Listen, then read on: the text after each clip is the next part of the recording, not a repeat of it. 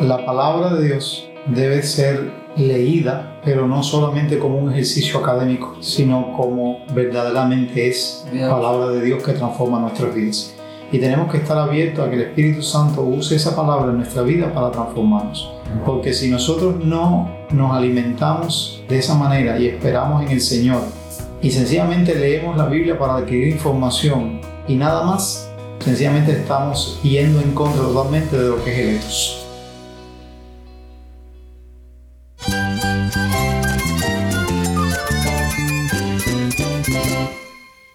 Cristo es todo para mí. Mi Salvador, mi amigo, mi guía. Cristo es mi verdad. Es nuestra guía, nuestro faro. Cristo es el Señor y Salvador. Nuestro protector, nuestro amparo, nuestra fortaleza. Es Jesús, el único que te lleva a Dios, el único camino, la verdad y la vida. No hay más ningún camino, es Jesús. Estás escuchando a El Faro de Redención. Cristo desde toda la Biblia para toda Cuba y para todo el mundo.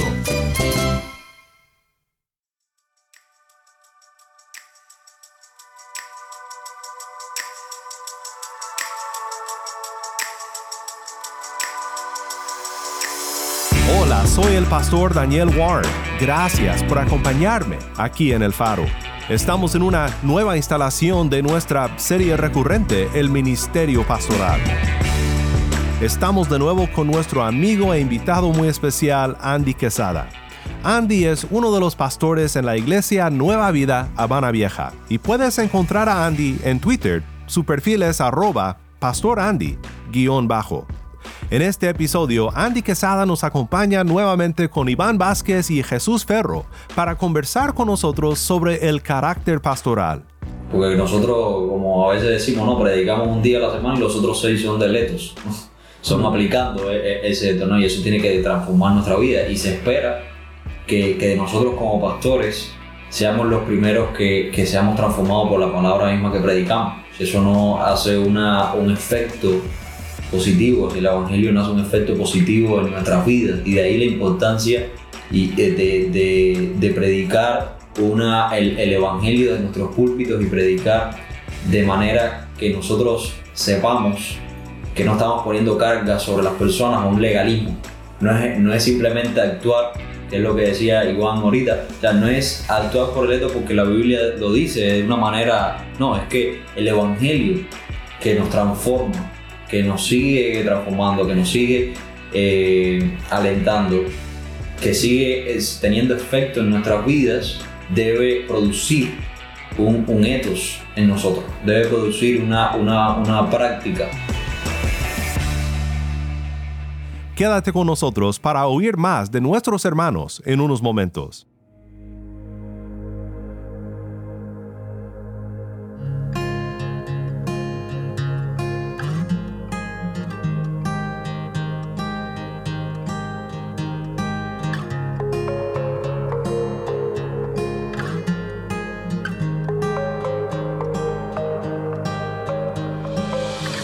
Antes de comenzar, te quiero recordar que es un gran gozo para nosotros oír de ti. Puedes escribirnos al correo electrónico ministerio arroba elfaroderedención.org. Nuevamente nuestro correo electrónico es ministerio arroba elfaroderedención.org. O también puedes escribirnos por WhatsApp. Nuestro número es 1-786-373-48 80. Y búscanos en las redes sociales. Simplemente busca arroba faro de redención. Estamos en Facebook, Instagram, Twitter y Telegram.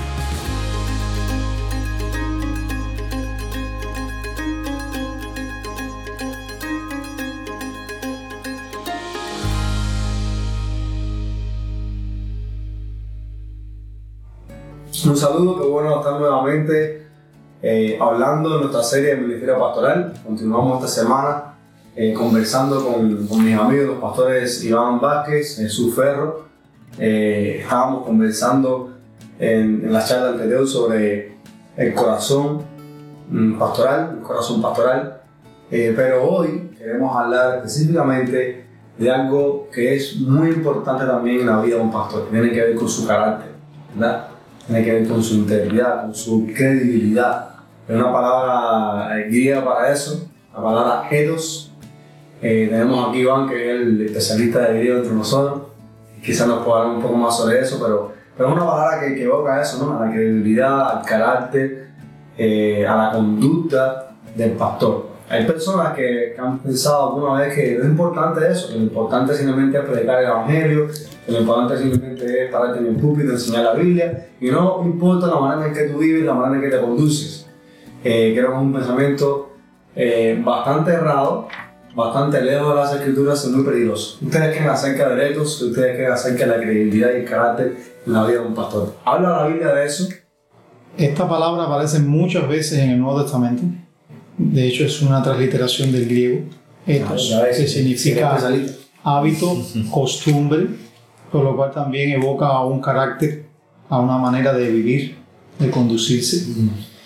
Y por supuesto, eh, como, como resultado del Evangelio en la vida de uno, como resultado de tener a Cristo en nuestras vidas, la vida va a mostrar esa realidad por la forma en la que se conduce. Y por eso es que el eto es importante.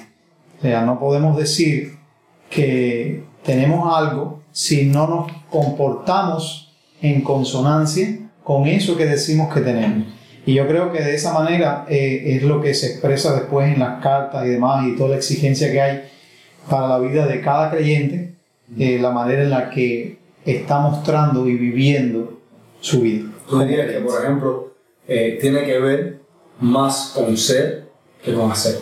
Eh, creo que hay una diferencia en eso. Puede ser que tú te des mucho a hacer cosas en la iglesia, hacer, hacer, hacer, hacer, pero, pero el ser, o sea, tu carácter, la manera en que tú vives, está divorciado completamente. Puede ser, eh, y de hecho es una incongruencia, porque a veces las dos cosas vienen mezcladas. Porque el ser, aunque es definido por el ser o se forma en el ser y no tanto en el hacer, ese ser se manifiesta también en el hacer. Haciendo. Porque hay una, hay una mezcla. Ahora, lo que sí puede darse el caso es que personas aparentan ser algo cuando no lo son. Pero lo que sí no puede ser es que alguien que sea algo en una realidad de su vida no manifieste ese algo en su vida. Esa es, esa es la esencia del etos. Es algo formado en el interior que se puede vislumbrar en el exterior, en la manera en la que se vive. ¿Ustedes creen que, que a eso se refiere Pablo cuando, por ejemplo, dice a los tesalonicenses, ustedes saben qué clase de personas demostramos ser entre ustedes por amor de ustedes? Se refiere a, a ¿no? A su a la conducta, a la manera en que ellos se condujeron, como estaban con los tesalonicenses.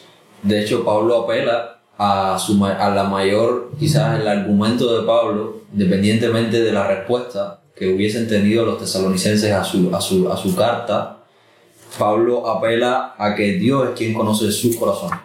O sea, Dios es quien nos conoce. En el versículo, capítulo 2, versículo 4 al final, así hablamos no como agradando a los hombres, sino Dios que examina nuestros corazones. O sea, nuestro llamado y lo que hacemos está examinado por Dios mismo. Y, y de hecho, el llamado aún eh, que, que Pablo enseña a Timoteo a los obispos es después de que el, el canela obispado buena cosa desea y, y sabiendo que el obispo debe ser y de ahí toda la, o sea, toda la manifestación de letos de lo que se espera de un, de un ministro o de un pastor.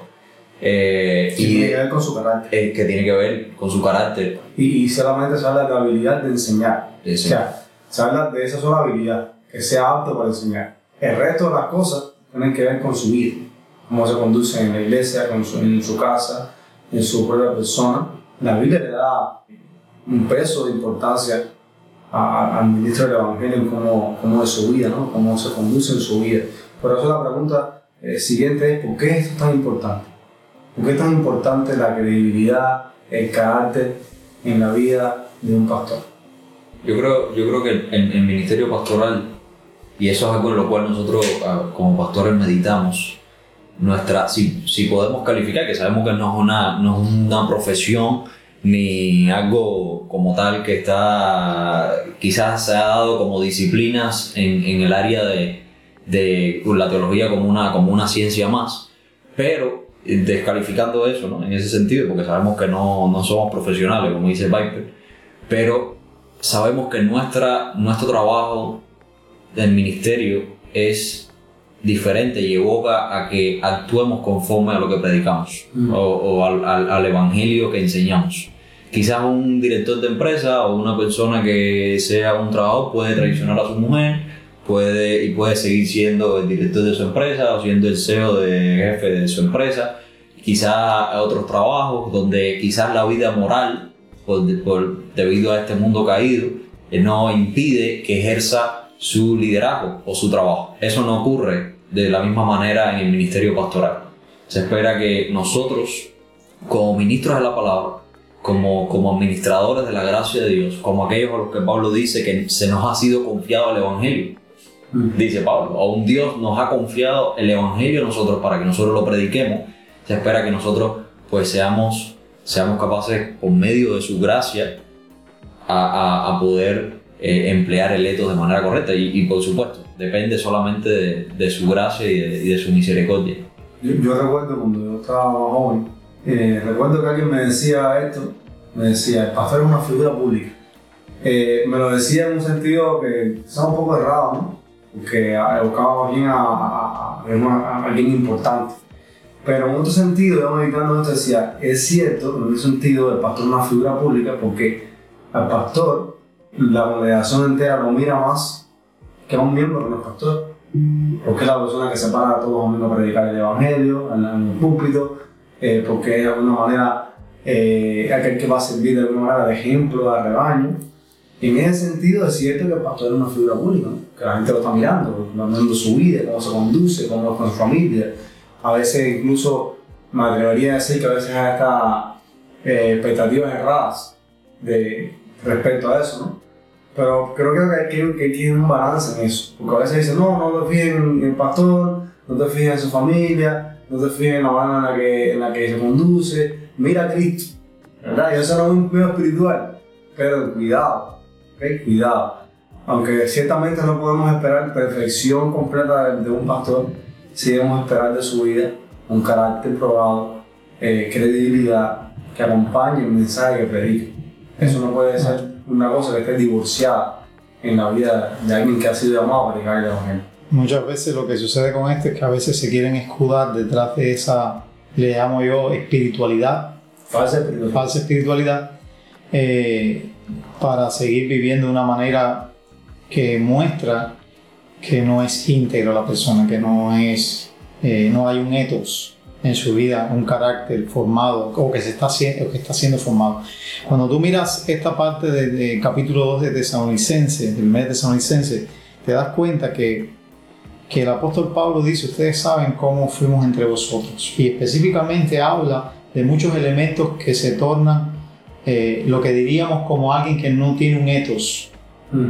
Y, y habla de, eh, específicamente, no fue con engaño, no fue impureza, no hubo doblez en nuestra vida. Y me llama la atención, nada de eso. Y me llama la atención que siempre llama por testigo a Dios. Dios es testigo, Dios es testigo de ustedes también.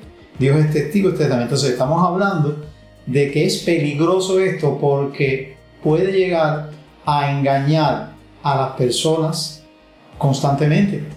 Porque como viven en ti y tú debes mostrar y modelar algo que verdaderamente ha ocurrido en tu vida en virtud de lo que Dios ha hecho y lo que sigue haciendo, y entonces tú lo haces contrario, tú estás engañando y las personas van a empezar a confiar en algo que no es, en algo que no es eh, verdadero, porque tú lo estás dando como verdadero, pero tiene dobles, hay engaño, hay impureza detrás de todo eso. Entonces yo creo que es importante para nosotros entender los peligros que puede provocar vivir una vida sin, sin un eto, sin, sin mostrar un carácter aprobado, un carácter que nuestra vida muestre una integridad, no perfección, pero sí alguien que verdaderamente ama al Señor, alguien que verdaderamente teme al Señor eh, y se está conduciendo en armonía con esa cuestión. Eh, creo que es importante, ¿no? Eh, está más que claro. Y el ejemplo de Pablo cuando esta licencia es clarísimo, que pone ejemplo, como te decía, ¿no? O sea, no hablamos con palabras de sojera, no buscamos ganancias entre ustedes, ni tampoco y buscamos imponer nuestra propia autoridad. O sea, Pablo está completamente apelando al carácter y la manera en la que ellos se condujeron entre, entre los tesalonicenses. Ahora, la siguiente pregunta es la siguiente. ¿Cómo afecta esto a nuestra predicación? O sea, ¿cómo afecta mi carácter, mi credibilidad a lo que yo predico? Yo creo que empezando también en la, la vida de Pablo y lo que más fue atacado en su persona, por eso por, por lectura después y lo vemos en Tesalonicenses y lo vemos también en Segunda a los Corintios, quizás una carta la más autobiográfica de Pablo. Pablo eh, apelaba a Letos, o sea, a él lo podían llamar vividor, a él lo podían llamar que era un fraude, él lo podían llamar un falso maestro, él lo podían llamar que era eh, un aprovechado de la inocencia de las personas y él aplica, hacía este, ese llamado a, que, a cómo se había comportado entre ellos y ellos eran testigos de cómo se había comportado. De la misma manera, eh, el, el, el etos, porque nosotros, como a veces decimos, no, predicamos un día a la semana y los otros seis son de etos, son aplicando e, e, ese etos, ¿no? y eso tiene que transformar nuestra vida y se espera que, que nosotros como pastores seamos los primeros que, que, seamos transformados por la palabra misma que predicamos. Si eso no hace una, un efecto positivo, si el Evangelio no hace un efecto positivo en nuestras vidas, y de ahí la importancia y de, de, de predicar una, el, el Evangelio de nuestros púlpitos y predicar de manera que nosotros sepamos que no estamos poniendo cargas sobre las personas o un legalismo. No es, no es simplemente actuar que es lo que decía Iván ahorita. O sea, no es actuar por el eto porque la Biblia lo dice de una manera. No, es que el Evangelio que nos transforma, que nos sigue transformando, que nos sigue alentando, que sigue teniendo efecto en nuestras vidas, debe producir un, un etos en nosotros, debe producir una, una, una práctica. Y, y de ahí la importancia de predicar el Evangelio en nuestra congregación.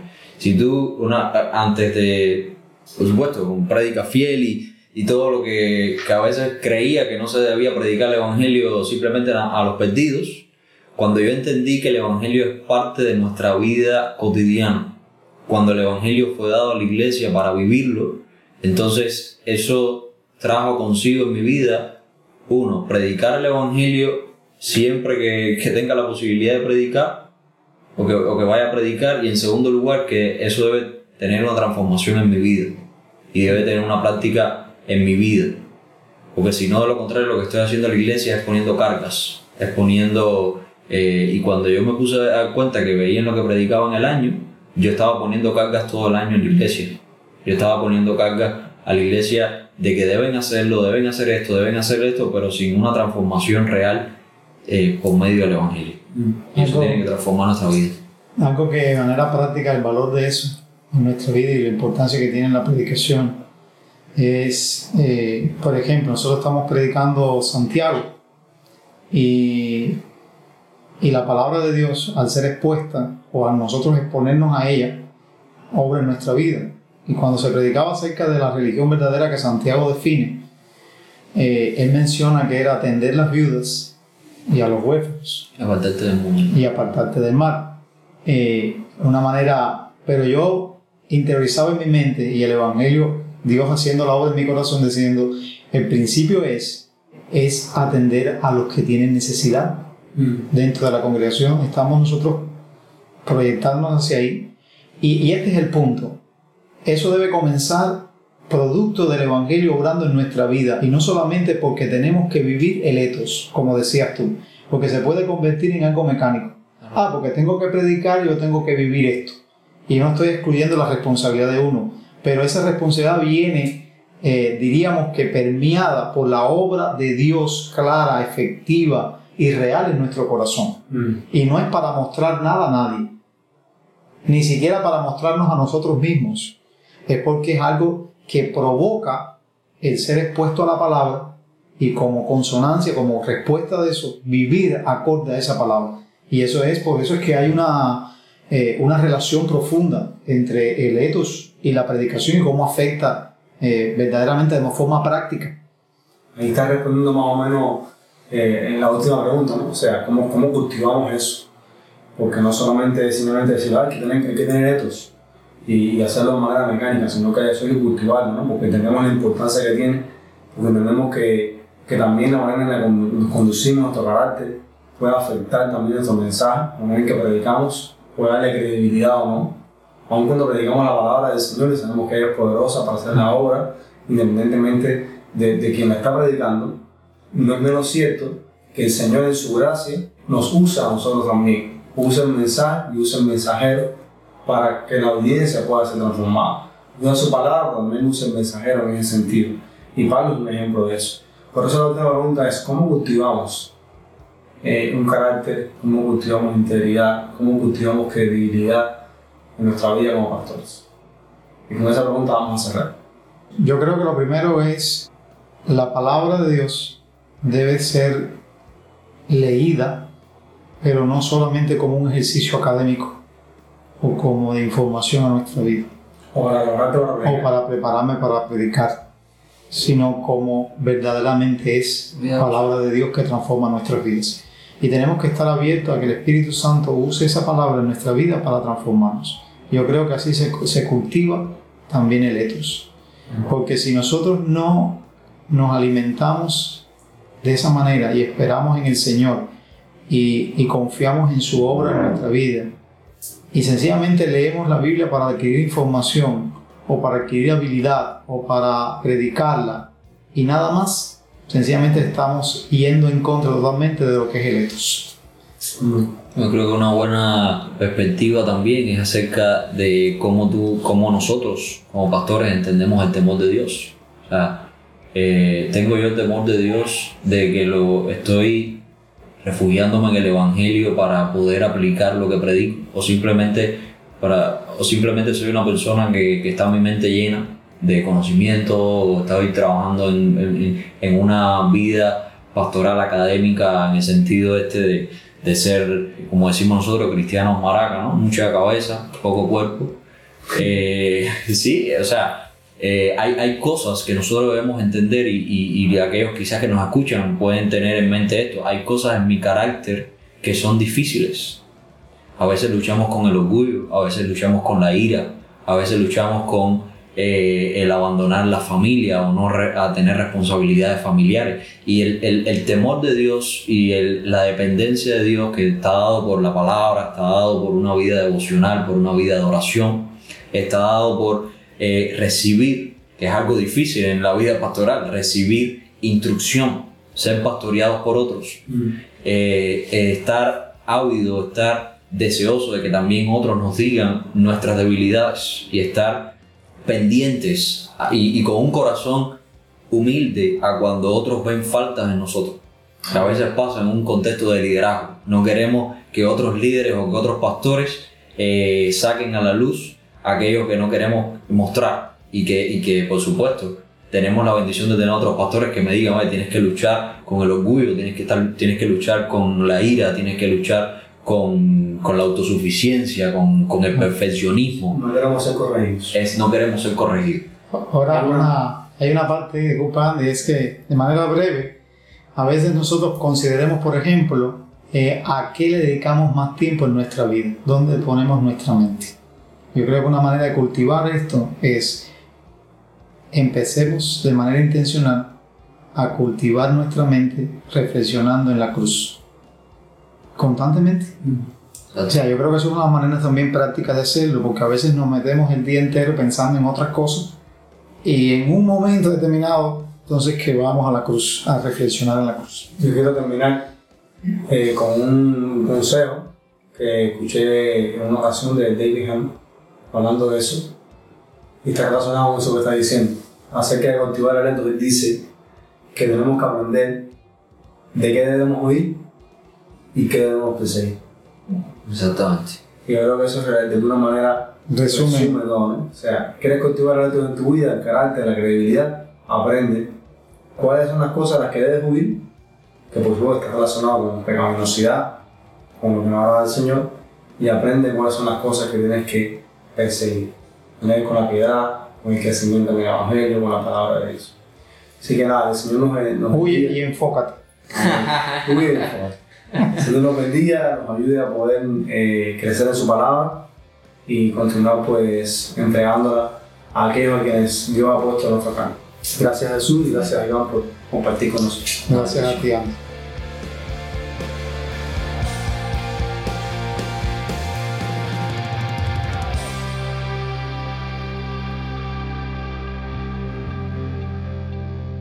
Soy el pastor Daniel Warren y esto es el faro de redención. Gracias Andy, Iván y Jesús por acompañarnos nuevamente en nuestra serie recurrente, El Ministerio Pastoral. Si estás escuchando por el podcast, te quiero agradecer por tu ayuda en hacer que crezca la audiencia del faro. Sabemos que muchos han de estar compartiendo con otros sobre cómo seguirnos en el podcast en Apple Podcast, Google Podcast, Spotify o por otros medios, porque notamos la diferencia que ha hecho. Si no lo has hecho, te pido que compartas esta semana con un amigo sobre cómo puede escuchar el faro de redención en el podcast o en la página web. También estamos en WhatsApp. Nuestro número es 1786-373-4880.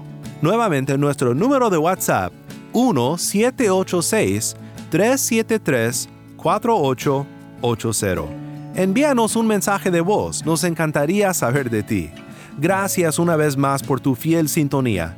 Para más información sobre este ministerio y sobre cómo puedes ser parte de nuestra misión de alcanzar a Cuba con el mensaje de Cristo en toda la Biblia, visita nuestra página web elfaroderedencion.org. elfaroderedencion.org.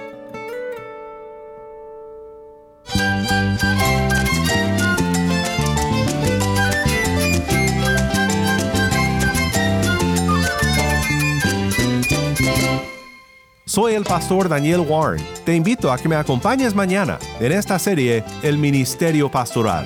La luz de Cristo desde toda la Biblia, para toda Cuba y para todo el mundo, aquí en el faro de redención.